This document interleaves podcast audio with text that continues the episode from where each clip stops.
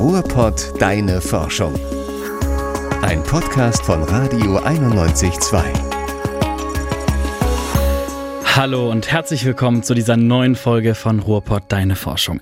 Das erste Quartal in diesem Jahr ist jetzt schon vorbei und es gibt so eine Zeit, ist schon ein bisschen länger her jetzt, ähm, im Jahr, da ist man besonders motiviert. Ja, Neujahrsvorsätze. Viele von euch haben wahrscheinlich schon längst angefangen, die gekonnt zu ignorieren. Ich persönlich weiß auch gar nicht mehr, ob ich mir überhaupt welche gemacht habe.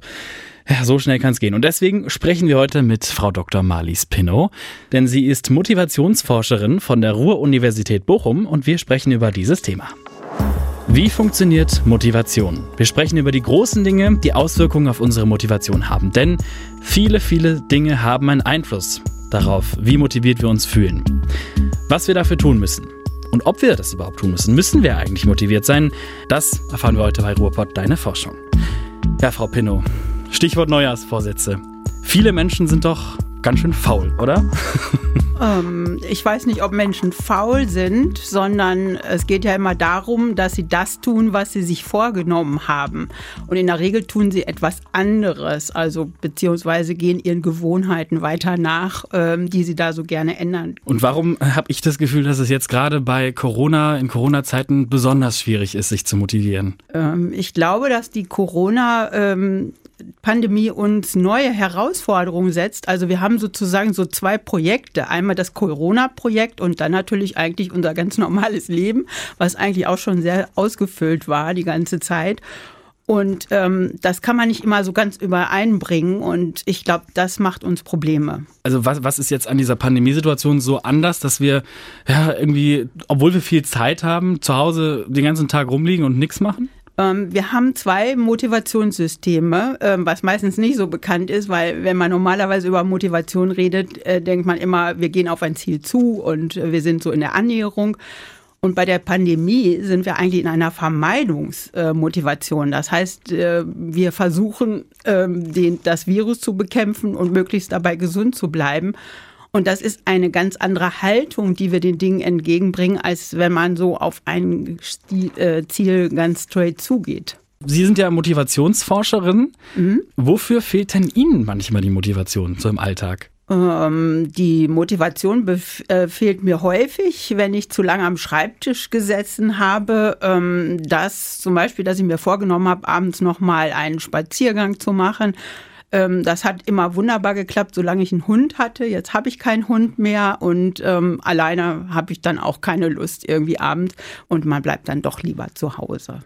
Mhm. Über die Einflüsse ähm, sprechen wir gleich von außen. Ich, ich würde noch gerne kurz beim Thema ähm, ja, Motivation von innen heraus bleiben. Wenn wir uns motiviert fühlen, dann führt das ja irgendwie dazu, dass wir ja auch kraftvoll sind, dass wir Energie haben, Dinge anzugehen. Ist das aber nicht so ein bisschen ein Teufelskreis, weil wenn es umgekehrt so ist, wenn ich total antriebslos vor mich hin vegetiere, dann kann ich mich wahrscheinlich auch nicht irgendwie zu etwas motivieren, oder? Ja, also äh, im Grunde ist es eine, eine Interaktion zwischen der Umwelt und meiner Person und immer dann, wenn ich äh, genügend Anreize habe, so nennen wir das mit dem Fachbegriff, ähm, ein Ziel auch wirklich zu erreichen, dann läuft das eigentlich wie von selbst, ja. Aber immer dann, wenn es anstrengend wird, dann ähm, gehen wir davon aus, dass da eigentlich der Willen involviert ist. Wir wollen was, aber wir sind nicht unbedingt motiviert, das zu tun. Das ist ein Unterschied. Und wie können wir das ändern? Ja, indem wir sozusagen unsere Planung dahingehend verändern, dass wir ähm, die Situation mit Anreizen anreichern. Also wenn ich nochmal auf meine Spaziergang- oder Dauerlaufsituation zurückkomme, wenn ich dann eine gute Freundin treffe, dann macht mir das Dauerlaufen doppelt so viel Spaß, als wenn ich ganz alleine gehen müsste. Und äh, da kann ich meine Anschlussmotivation frönen, indem ich die dann dabei treffe. Und das ist eigentlich ganz sinnvoll, das zu tun. Mhm. Okay, bei Sport oder bei Bewegung allgemein gibt es ja ne, diese, diese Ansätze, dass man das mit jemand anders macht. Dann hat man so ein Verpflichtungsgefühl mhm. wahrscheinlich, ne? dass man das, dass man sich kleinere Ziele setzt. Das ist ja bis zum außerwissenschaftlichen Bereich schon durchgesickert. Mhm. Aber was macht man, wenn es nicht so einfach ist? Wenn man beispielsweise Hartz-IV-Empfänger ist und man schreibt schon 100 Bewerbungen am Tag, was macht man denn dann, um sich weiter zu motivieren? Naja, also ähm, die Frage ist dann, glaube ich, wozu? Ähm, will ich mich motivieren. Also klar könnte man dem jetzt locker sagen, dann schreibt doch bitte noch mal 120, vielleicht ja. klappt es dann. Aber ich glaube, ähm, wir Menschen in, in einer Motivationsphase ist ganz wichtig, dass wir eine Erwartung und einen Wert haben. Wir gucken immer auf den Wert, ist was ganz, äh, ja, so einen Job zu bekommen. Aber ich glaube, dass es dem Hartz-IV-Empfänger an Erwartung fehlt. Mhm, das heißt? Und das passiert jetzt auch in der Pandemie. Wir haben keine Erwartung mehr, dass die Zahlen sinken. Wir machen und machen und machen und es sinkt nicht, sondern es steigt. Und äh, dann, dann verändern sich unsere Erwartungen und ähm, wenn die null werden, dann machen wir gar nichts mehr, ehrlich gesagt. Wenn wir nicht glauben, dass das eintrifft, was mhm. wir mit unseren Bewerbungen oder was auch immer. Und was kann der Hartz-IV-Empfänger jetzt machen? Also sich irgendwie vorstellen, dass es dann klappt oder? Er kann es sich vorstellen oder aber er versucht nochmal ähm, wirklich da eine Verbesserung reinzubringen oder raus, daraus so ein Projekt zu machen. Wie schaffe ich es, eine gute Bewerbung zu bekommen und auch wirklich tatsächlich die Ziele auch ein bisschen konkret formulieren. Also wo bewerbe ich mich, bei wem, welche Wahrscheinlichkeit habe ich, den Job überhaupt zu bekommen, dass man da die Kontrolle reinkriegt und wenn man das Gefühl hat, wir können das kontrollieren, dann ist es erstmal auf jeden Fall auch günstig günstiger. Sie äh, lehren ja an der Ruhr-Uni Bochum und auch an der Uni Witten-Herdecke. Da erleben Sie wahrscheinlich auch im Alltag, dass auch Studenten Probleme dabei haben, sich zu motivieren. Ich kann da aus eigener Erfahrung sprechen. Mhm. Was kann man denn denen sagen? Weil die sitzen zu Hause. Es ist nicht nur dadurch, dass man es online macht, schwieriger. Man verpasst ja auch irgendwo das große Studentenleben, was einem versprochen wurde. Da ist ja dann auch nicht mehr viel Erwartung, oder? Da ist in dieser Hinsicht keine Erwartung. Und ähm, naja, also ich versuche das schon von der Uni aus ähm, so zu steuern, dass ich mit den Studierenden stärker in Kontakt trete, als ich das normalerweise täte. Also so eine Vorlesung normalerweise sind so 90 Minuten, einer steht vorne, redet viel und die anderen hören zu und schreiben. Und dank jetzt der Zoom-Technik habe ich die Möglichkeit, viel mehr Leute namentlich anzusprechen, mal zu sagen, fragen Sie, was interessiert Sie hier daran? Und damit persönlichen Kontakt da reinzubringen. Das heißt, das, was die normalerweise unter den Studierenden hätten, so ein bisschen in die Veranstaltung reinzulegen, sodass sie das finden können. Ähm, also ich habe die ganze Lehre umgestaltet, einfach dafür, um, hm. um die mehr an die Uni zu binden. Das wirkt sich sehr, sehr positiv aus, das muss ich sagen. Hm. Was raten Sie Ihren Studenten? Ähm, ich rate denen, ähm, das irgendwie konkret auch nachzuarbeiten und wirklich sich selber eine Struktur zu geben, sich auf die Vorlesung vorzubereiten zum Beispiel, ähm, so dass ich dann nicht einfach sage, ja mach das mal, das hätte man ja früher so gesagt, weil Studieren ist ja auch sehr stark mit eigener Motivation mhm. verbunden ähm, sondern dass ich ganz klar sage, ich strukturiere das vor und das erfassen wir dann auch im Seminar oder wir nehmen es auch im, in der Vorlesung dann auf. Am Anfang ist das immer ganz einfach. Ne? Am Anfang sagt man sich, da wären wir auch wieder bei den Neujahrsvorsätzen, die ich eben schon kurz angerissen habe. Am Anfang sagt man sich, ja, also ich werde jetzt jede Vorlesung besuchen und mhm. äh, habe meinen Terminkalender, aber nach der ersten Woche wird das schon schwierig, ne? Äh, das würde stimmen, ja, aber da hat die, ähm, also da ist das Fach der Motivationspsychologie äh, ziemlich interessant, weil wir haben ja jenseits dieser allgemeinen ähm, Prozesse, haben wir eben so Themen. Das heißt, die haben jede Woche eigentlich ein neues Thema. Und das sind so gesellschaftlich relevante Themen, glaube ich, die jetzt auch wichtig sind. Oder Angst und Ängstlichkeit in Corona. Das ist natürlich fast ein mhm. Selbstläufer, mhm. ne, wenn man damit arbeiten will. Und ähm, ja, näher sind wir oft den Studierenden nicht. Also wenn es nicht läuft, sind die Profs schuld? Manchmal schon, ja. Ja, ja würde ich sagen, ja. Ja, das ist doch mal ein schönes Statement für ja. alle Studenten da, die sich gerade in Corona-Situationen denken, ach Gott, Motivation ist nicht so da. Das kommt aber nicht nur von innen. Welche weiteren Gründe gibt es denn für fehlende Motivation? Es gibt Persönlichkeitseigenschaften, die einen ein bisschen handicappen. Ähm, da unterscheiden wir zwischen handlungs- und lageorientierten. Der lageorientierte, wenn der morgens ein bisschen müde aufwacht, der würde dann eher denken, ach nee, ich bin doch zu müde und das lasse ich lieber. Mhm. Während der handlungsorientierte, der ist so, ich habe mir das Ziel gesetzt und dann tue ich das auch, dann setze ich das auch um. Und ähm, von daher, das sind nicht direkt äußere Einflüsse, aber es sind so Persönlichkeitseigenschaften, die ähm, letztendlich sich entwickelt haben und wo die Leute dann auch da nach diesem Plan gehen. Ja, und dann gibt es natürlich auch ähm, ja, andere Belastung, Job, ähm, wenn der jetzt kritisch ist, äh, man ist in Gefahr und man muss dann vielleicht doch mal noch eine Schicht mehr machen, als man wollte. Mhm. Oder man muss sie zu einem anderen Zeitpunkt machen. Also ich glaube, dass man jetzt gerade in Corona sehr viele ähm, Einflüsse hat, die man alle irgendwie umschiffen muss. Mhm. Das sind ja allgemein eher so soziale Einflüsse, auch welchen Job man hat und so weiter. Ähm, jetzt gibt es wahrscheinlich auch Einflüsse, die direkt aus der Natur kommen. Zum Beispiel Tageslicht oder auch die Stimulation der Sinne. Also wenn ich Musik höre, bin ich dann produktiver? Ähm, nö, nicht unbedingt. Kommt drauf an. Kommt auf die Musik an. Kommt auf die Musik an, äh, genau. Also ist es eher was, was mich fasziniert und sogar ablenkt? Oder ist es eher sowas, was man so im Hintergrund rauschen hat und wo man sagt, das, das tut mir eher gut? Aus der Motivation heraus wissen wir, dass Langeweile ein ganz guter Motivator ist, etwas zu lernen. Mhm. Also wir lernen eigentlich nicht in diesem Over-Arousal mit dauernd irgendwelchen Knalleffekten, sondern wenn wir echt so wie früher die Mönche im Kloster äh, so ganze Ruhe hätten, dann wär, würden wir eigentlich Informationen aufnehmen, die wir normalerweise eigentlich nicht aufnehmen würden. Woher kommt das denn, dass Langeweile uns so inspiriert? Ähm, ja, weil unser unser Organismus, unser Gehirn, es braucht einen gewissen Input damit wir uns wohlfühlen. Also ist so, eine, so ein Gleichgewichtszustand, dass man so das Gefühl hat, ja, irgendwas passiert jetzt, ich höre was, ein Musikstück oder sonst irgendwas.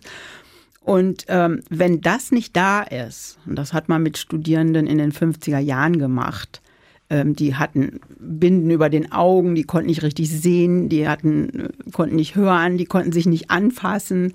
Und die haben das versucht, drei Tage durchzuhalten. Und das war unmöglich für die meisten, selbst bei hoher Bezahlung. Und was vor allen Dingen sich da zeigte, war, dass es sozusagen das Gehirn runterschaltet, äh, in so einem bestimmten Rhythmus geht, um irgendwas an Informationen aufzunehmen, um da oben weiter irgendwie arbeiten zu können. Hm. Das war jetzt quasi schon angeschnitten der Unterschied zwischen sozialer Motivation, sozialen Einflüssen und äh, biogenen Einflüssen, also mhm. Einflüsse von der Umwelt, Licht, ähm, Müdigkeit. Dazu zählt aber auch Hunger. Und das Studio, in dem wir gerade sitzen, ist ja mitten in der Innenstadt und mir persönlich geht es immer so, wenn ich hier rausgehe, in der Innenstadt, da sind Currywurstbuden, Dönerbuden, da ist ein Bäcker. Ich könnte natürlich auch einfach warten, eine halbe Stunde, bis ich zu Hause bin und ordentlich essen. Warum ist denn dann trotzdem aber diese Motivation oder dieser Reiz denn so groß, dass ich sage, ach komm, gehst du doch nochmal hier hin, ist doch immer so lecker? Ja, also ich hatte ja vorhin schon erwähnt, ähm, dass äh, das immer ein Zusammenspiel ist zwischen einem organismischen Zustand in dem Falle, also wir haben es ja bei Hunger mit einem biogenen Motiv zu tun, hm und einem Umweltreiz. Den rieche ich, den kann man sehen. Bei bestimmten Marken weiß ich, was sich dahinter verbirgt, was ich da bekomme. Und letztendlich diese Interaktion schafft einen Motivationszustand und über den kommen sie nicht mehr weg. Mhm. Und in den USA ist es sogar so, sie haben da so vor den Museen oder so fünf solche Stände hintereinander, immer das gleiche. Ah. Und der Trick dabei ist, dem ersten widerstehen sie noch, den zweiten auch noch, dem dritten schon ein bisschen weniger und beim vierten bleiben sie stehen und holen sich das irgendwie, diese salzigen Brezel oder was ja. weiß ich auch immer, was die da anbieten. Der Hähnchenwagen vom, vom Supermarkt ist auch immer ganz toll. Ja, dieser Geruch und so, ja. da kommt man einfach nicht dran vorbei und das ist, weil, weil dieser natürlich haben sie Hunger, das ist eine Sache, aber dieser angeregte Motivationszustand, der bringt dann diese Dynamik da rein. Ne? So viel Hunger hat man dann ja meistens nicht, dass man irgendwie sich total voll frisst. Das führt ja eigentlich eher zur Überernährung, ne? Das führt zur Überernährung. Also diese Externalisierung eigentlich überhaupt, ähm, die führt äh, zur Überernährung, weil wir äh, viele Leute haben ja Übergewicht und bräuchten eigentlich gar nichts essen, mehrere Tage. Mhm. Die essen trotzdem, ne? weil einfach die, die, die Angebote und so ähm, überwältigend sind. Und das ist sogar im Tierbereich so. Also wenn Ratten sozusagen ein ähm, ja, so ein Buffet angeboten kriegen an Nahrungsmitteln, dann fressen sie mehr, als wenn sie so ihr, ihr Sup Einfachfutter angeboten bekommen. Mhm. Das kommt dann wahrscheinlich aus der Evolution, wo man vielleicht auch mal gelernt hat, dass man Phasen hat, wo man nicht so viel zu essen bekommt und dann, wenn man viel Essen sieht, dann eben auch ordentlich was wegschlingt. Ne? Ganz genau, ganz ja. genau, ja. Und ja, wir sind einfach von unserer Konstitution her noch der Vormensch, hm. der erstens sich extrem viel bewegt hat. Ja. Und ähm, ja, wo man echt sagt, es gibt Phasen, da gibt es nichts und darauf ist der Organismus eigentlich eingestellt. Stichwort Ernährung und Selbstbeherrschung. Wenn ich jetzt die Wahl habe, Sport zu machen, da sehe ich die Wirkung natürlich ein bisschen später erst, oder ein Stück Schokolade zu essen. Okay, bleiben wir bei den Tatsachen, eine Tafel Schokolade zu essen. Da ist ja dann die Belohnung sofort da, ne? Da ist man äh, glücklich mit, aber ähm, letztendlich ähm, ist es natürlich der innere Schweinehund, der einem dann danach auch sagt, also das geht oft mit Schuld und Scham einher. Also auch bei Bulimikern weiß man, die ja so enorme Mengen äh, Nahrung aufnehmen, dass sie sich hinterher so unwohl fühlen, weil sie natürlich wieder mal ihre Regeln gebrochen haben und äh, da ähm, ja sich auch so erleben. Hm. Man ist ja von außen gesteuert von dieser Tafel Schokolade und ähm, das das ist sehr, sehr unangenehm, glaube ich. Was kann man denn in dem Moment machen, wenn man den inneren Schweinehund überwinden möchte?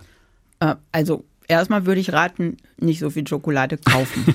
Ganz ja, einfach. Dann ähm, lieber den Hähnchenstand. Dann lieber vielleicht den Hähnchenstand und vielleicht auch nur ein halbes oder sowas. Also ich würde extrem einschränken, was überhaupt zur Verfügung steht. Also dieses super Einkaufen und so, das äh, führt nur dazu, dass man abends irgendwie mehr an den Kühlschrank geht und sonst was. Also und äh, was die meisten Menschen tatsächlich unterschätzen, ist ähm, erstens, wie viel sie sich oder wie wenig sie sich bewegen tatsächlich im Alltag, dieses alltägliche Bewegen und äh, wie viel man eigentlich weg bewegen kann von dem, was man isst. Also ich mache das immer an dieser halben Bratwurst, die hat dann so 323 Kilokalorien. Dafür müsste man schon eine halbe Stunde joggen, nur um diese eine Bratwurst. Und wenn man mal an so ein Grilldinner denkt, mit nicht nur einer Bratwurst, sondern ich weiß nicht, was man zwei, da alles, drei, zwei, drei, vier und auch noch irgendwie sonst was dabei und Gemüse und dann weiß man schon, wie viel man eigentlich hinterher joggen müsste. Also das überzieht man eigentlich, wie viel man dadurch gewinnen kann. Also besser weniger Energie aufnehmen. Bei so einem Grillabend ist es natürlich schwierig, dann zu sagen, nee, ach, ich bleibe bei meinem Salat.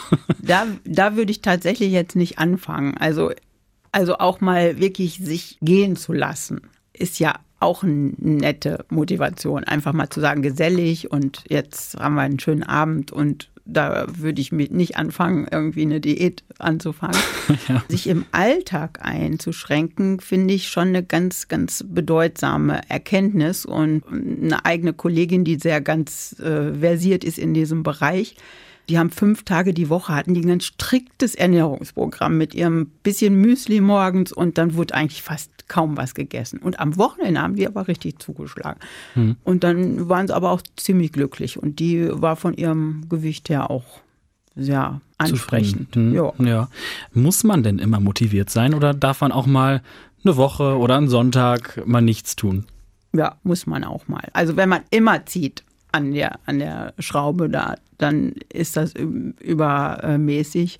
Und es muss auch mal einen Moment geben, wo man sagt, von dem nimmt man alles mal Abstand und überlegt überhaupt noch. Ähm, und da kommen einem wirklich tatsächlich auch manchmal kreative Ideen. Und ich selber habe das immer, wenn ich Texte verfassen muss. Da haben sie ja manchmal so Phasen, ja, dann gehen drei Seiten, ist gar nichts. Und dann kommt man in so eine Schreibhemmung rein und wie geht es jetzt weiter?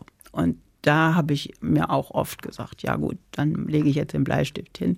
Ich hatte mir vorgenommen, das mache ich mhm. noch zu Ende, aber das mache ich nicht. Und wann ist es zu viel, nichts tun? Ich glaube, dieses Gefühl stellt sich sehr schnell ein, dass man auch, wie ähnlich bei diesem Schokoladenessen, mhm. dass man dann so das Gefühl hat, oh, das wird so nichts mehr, wenn ich jetzt nicht endlich anfange. Ne?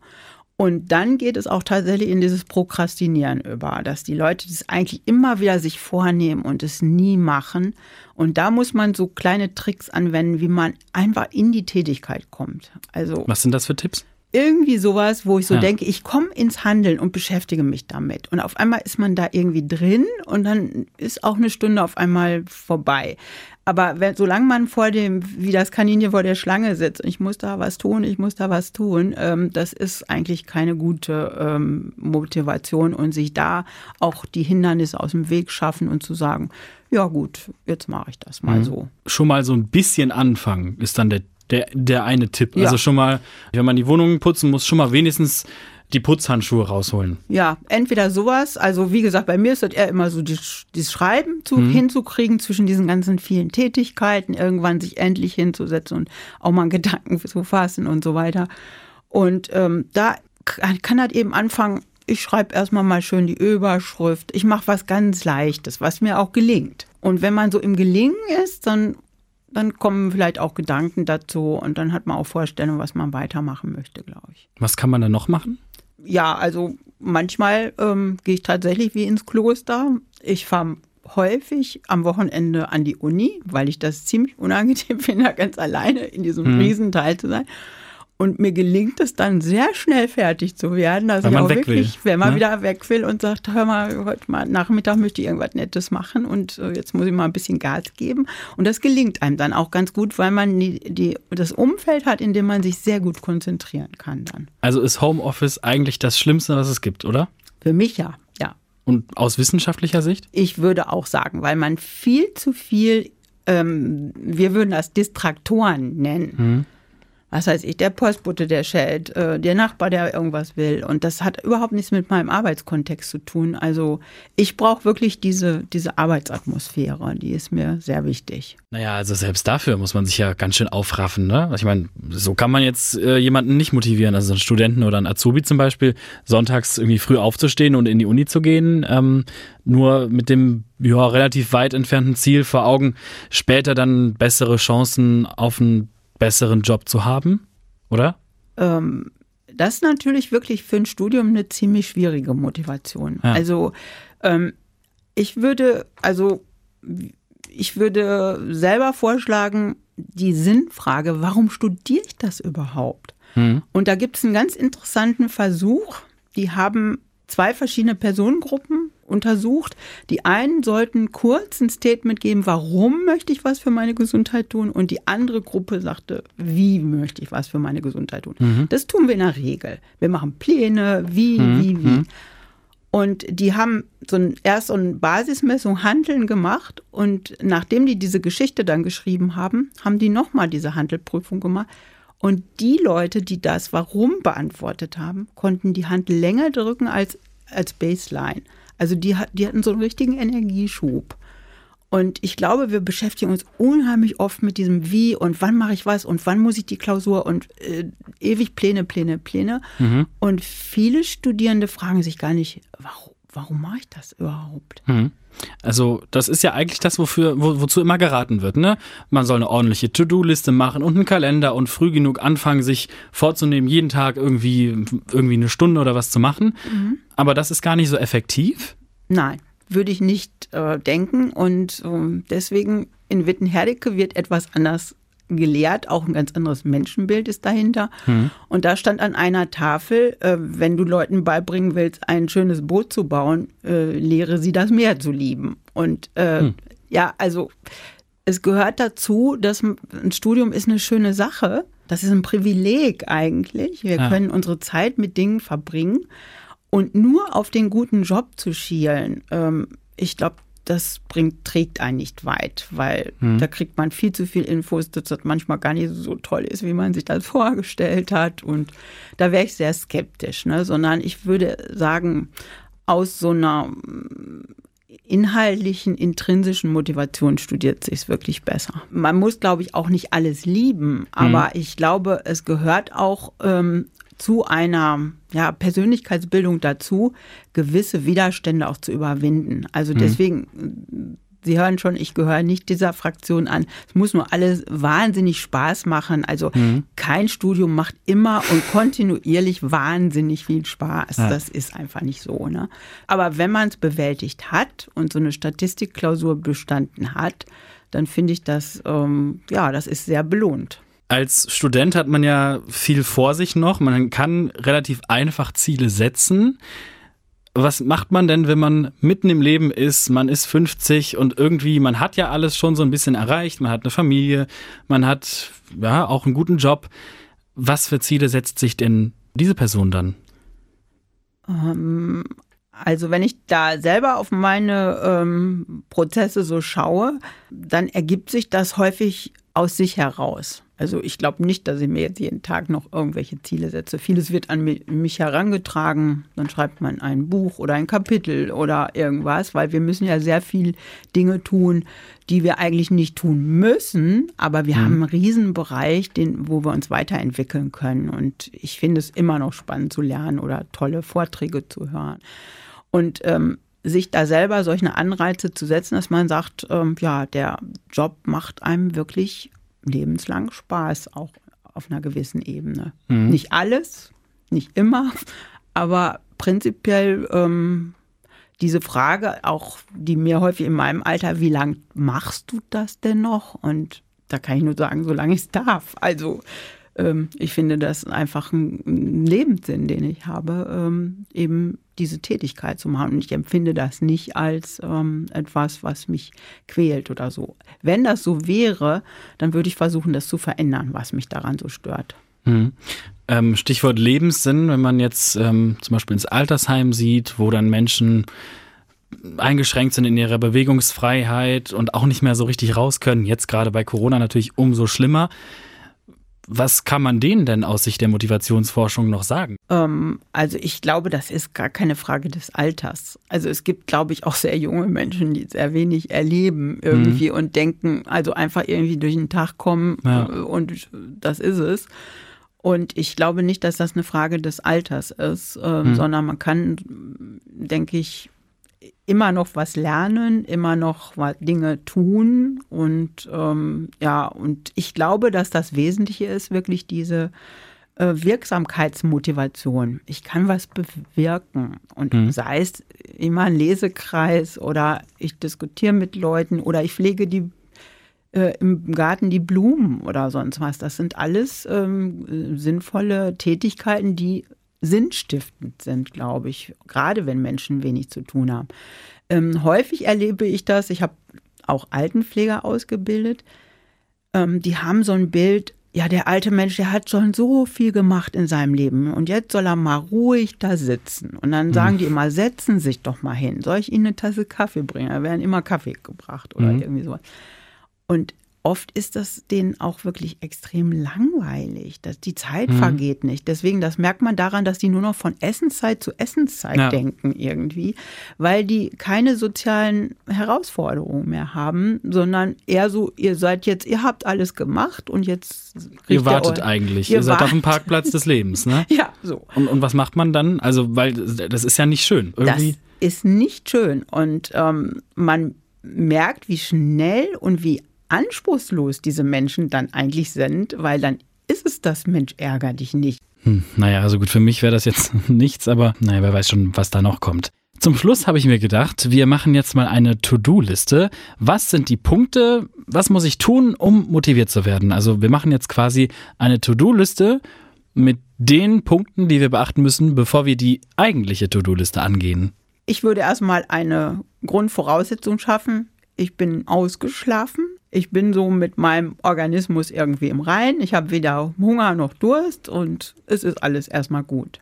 So, und das äh, Zweite, was ich täte, ist, bevor ich eine echte To-Do-Liste anfertigen würde, würde ich fragen, warum tue ich das überhaupt? Um mich in die richtige Motivationslage zu bringen. Und dann sprudelt es, glaube ich, schon aus mir heraus, was ich dann alles so tun wollte. Und ich sollte auch nicht nur die To-Dos aufnehmen auf diese Liste, sondern ich sollte auch sagen, wann mache ich mal Schluss. Kann man sich da auch zu viel vornehmen? Ja, allerdings.